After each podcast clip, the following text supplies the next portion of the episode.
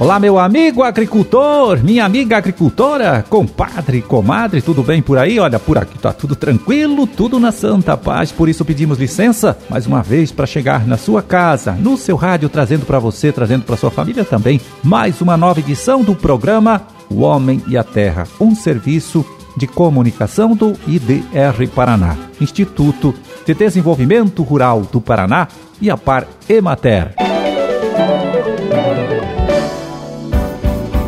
30 de julho de 2021, sexta-feira, sexta-feira de lua cheia, mas entrando na fase minguante amanhã, sábado, às 10h15 da manhã, Dia Mundial contra o Tráfico de Pessoas. E começamos aqui, olha, trazendo um recadinho para você que é fruticultor, profissional técnico que trabalha com fruticultura ou estudante de ciências agrárias. É o seguinte, já está definida aí a data de realização do quarto Simpósio Paranaense de Fruticultura. Vai ser de 3 a 5 de novembro, agora que vem, em Curitiba, com transmissão ao vivo pela internet. Então o simpósio, olha, já tem confirmada a participação de pesquisadores e especialistas, né, do Brasil, da Europa, gente que vai falar de inovações na área da fruticultura, abrangendo temas como mecanização, produção orgânica, uso de drones e manejo de pragas e doenças. Também haverá apresentação e debate de empreendimentos bem-sucedidos, né? Aqui do nosso estado, enfocando principalmente as culturas da uva, citros, banana, caqui, pinhão e oliveira. É o Simpósio Paranaense de Fruticultura, é uma promoção aqui do IDR Paraná, da Secretaria de Estado da Agricultura, Universidade Federal do Paraná e Associação dos Engenheiros Agrônomos do Paraná. Ah, eu estava esquecendo, viu? Os pesquisadores interessados em apresentar resultados de seus trabalhos de pesquisa em fruticultura têm até o final de agosto, né, para fazer a inscrição desses trabalhos aí. Para fazer esta inscrição e também conseguir mais informação sobre o evento, acesse o site, anote aí, www fruticulturaparanaense, tudo junto. Eu repito para você, www.fruticulturaparanaense, tudo junto.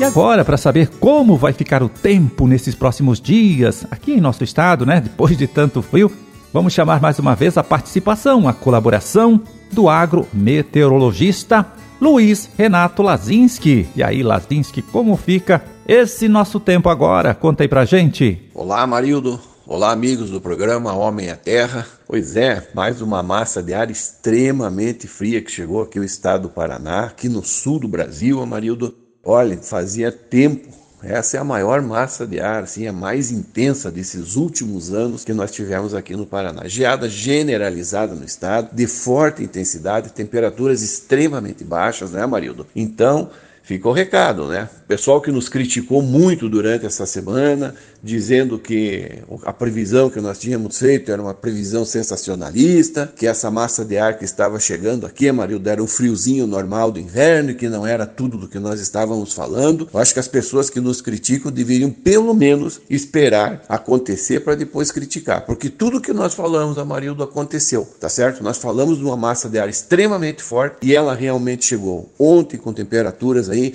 chegou no sul do estado entre 4 e 5 abaixo de zero, geada generalizada. Hoje, sexta-feira, fez mais frio ainda ali no sul do estado, com mínimas variando entre 5 e 7 graus abaixo de zero, geada também generalizada em todo o estado do Paraná, com exceção ali do litoral, mas até ali na beirada da serra, naquelas áreas mais encostadas ali, a serra, tivemos alguma geada leve de baixada, ou seja, Marildo, foi a massa de ar mais intensa que nós tivemos aí nesses últimos anos aqui no estado do Paraná. Então fica também o meu desabafo para as pessoas que criticam, tá certo? E pelo menos esperar se acontecer para depois falar, não é?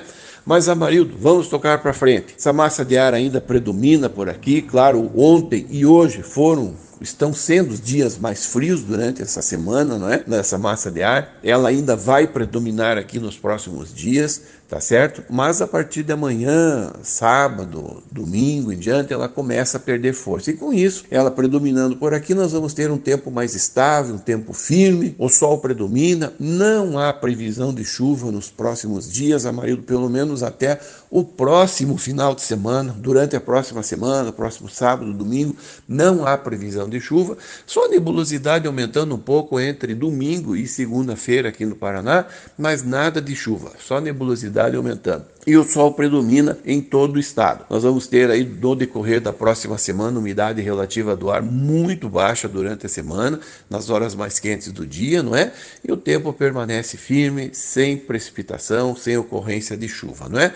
Agora, as temperaturas, como nós falamos, ontem e hoje foram os dias mais frios e a partir de amanhã, sábado, as temperaturas gradativamente vão subindo, mas ainda faz muito frio aqui no Paraná, Marildo.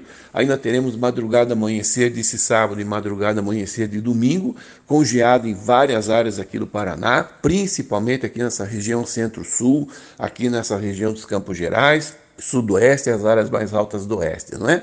E a partir da semana que vem, aí sim as geadas já ficam segunda, terça, quarta-feira, ficam restritas mais essas áreas aqui mais altas do centro-sul e geadas mais fracas, de intensidade mais leve, não é? Como eu falei, as temperaturas vão subindo gradativamente. Amanhã, em maior parte do estado, nós teremos temperaturas aí próximo a zero ou também um pouco abaixo de zero, né? E as máximas não sobem muito. Aqui é, no sul do estado, as máximas devem ficar nos próximos dias, no decorrer da próxima semana, entre 18 e 20 graus. O lugar que mais faz calor é no oeste e no norte, com máximas entre 22 e 24 graus ao longo da próxima semana. Aqui nos Campos Gerais, Curitiba, também não sobe muito, com máximas aí entre 15 e 17 graus no decorrer aí da próxima semana. Então, Amarildo, são essas as informações. Essa geada trouxe aí, como eu falei, a intensidade extremamente forte. As outras massas de ar que nós tivemos aí no final de junho, começo de julho, essa da outra semana passada, já tinham trazido aí muito prejuízo para a nossa agricultura. O milho safrinha, pastagens, cana, também algumas áreas de café, não é?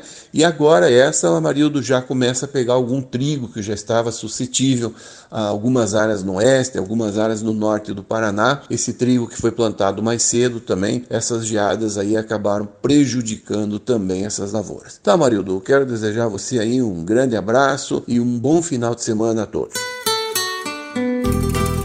Valeu, Lazinski. Muito obrigado. Um forte abraço para você também. Bom final de semana e até a próxima terça.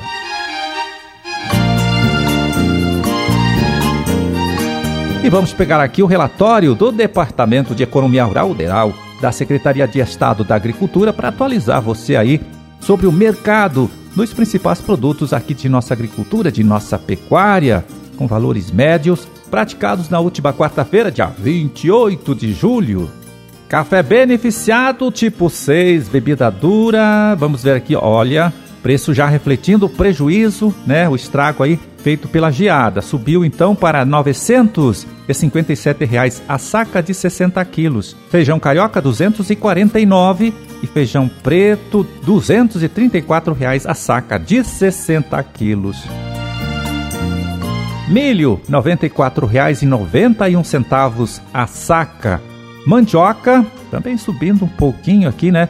Em relação à cotação da semana anterior, R$ 448,00 a tonelada. Soja 153 e trigo para pão R$ 84,00 e 44 centavos a saca de 60 quilos.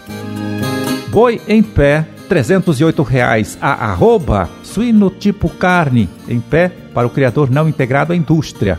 6,31 o quilo e vaca em pé com padrão de corte 291 reais a arroba.